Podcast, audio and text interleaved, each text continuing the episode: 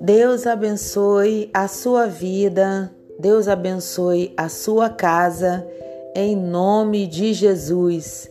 Dando continuidade à leitura do livro Campo de Batalha da Mente, da autora Joyce Meyer. Mentalidades de deserto. Introdução. É apenas jornada de 11 dias. A desde Oreb pelo caminho da montanha de Seir até Cádiz Barneia, na fronteira de Canaã. Ainda assim, Israel levou 40 anos para atravessá-la. Deuteronômio 1, 2.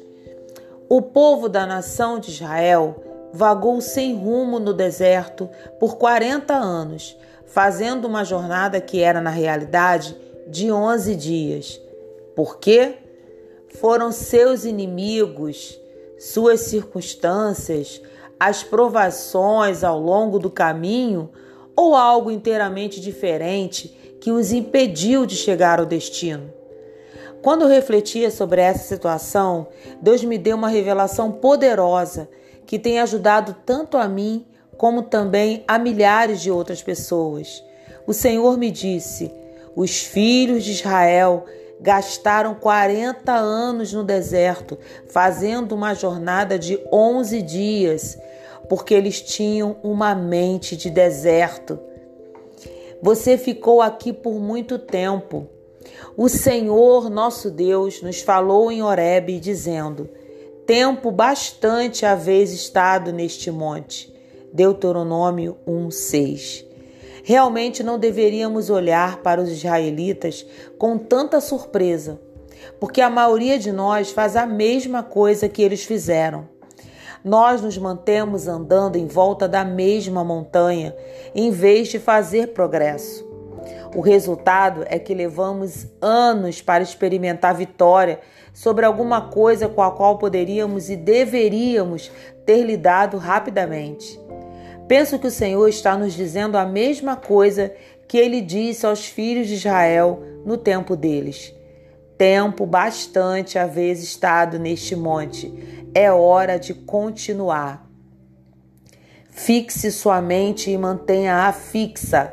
Fixai as vossas mentes e pensai nas coisas lá do alto, as coisas mais altas, e não nas que são aqui da terra. Colossenses 3:2. Deus me mostrou dez mentalidades de deserto que os israelitas tinham e que os mantiveram no deserto. Esse é um tipo errado de mentalidade. Podemos ter mentalidades certas ou erradas. As certas nos beneficiam e as erradas nos machucam e atrasam nosso progresso. Colossenses 3:2 nos ensina a fixar nossa mente e a mantê-la fixa. Precisamos fixar nossa mente na direção correta. Mentalidades erradas não apenas afetam nossas circunstâncias, mas também nossa vida interior. Algumas pessoas vivem num deserto, enquanto outras são um deserto.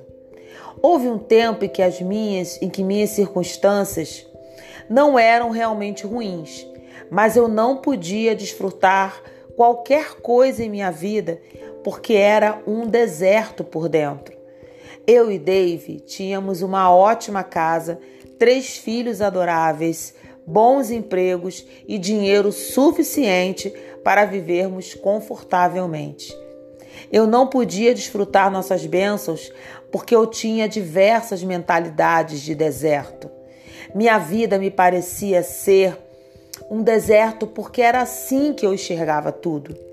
Algumas pessoas veem as coisas negativamente porque experimentaram circunstâncias infelizes em toda a sua vida e não conseguem imaginar nada melhor. Há algumas pessoas que veem tudo com mal e negativo ou melhor, como mal e negativo, simplesmente porque essa é a maneira que elas são por dentro.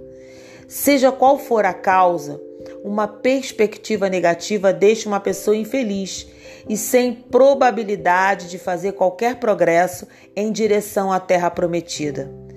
Deus havia tirado os filhos de Israel da escravidão do Egito para irem à terra que ele havia prometido dar-lhes como herança eterna. Uma terra da qual manava leite e mel em todas as coisas boas que eles podiam imaginar. Uma terra onde não haveria escassez de qualquer coisa de que eles precisassem. Uma terra de prosperidade em todos os aspectos da existência deles. A maior parte da geração que o Senhor tirou do Egito jamais entrou na terra prometida. Em vez disso, morreram no deserto. Para mim, essa é uma das coisas mais tristes que pode acontecer a um filho de Deus. Ter tanto à disposição e, apesar disso, jamais ser capaz de usufruir nada. Fui uma dessas pessoas por muitos anos da minha vida cristã. Estava a caminho da terra prometida, o céu, mas não estava desfrutando da viagem.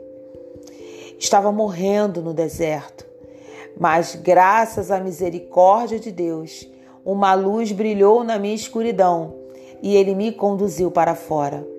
Oro para que esta parte do livro seja uma luz para você e o prepare para sair do seu deserto para a gloriosa luz do maravilhoso reino de Deus.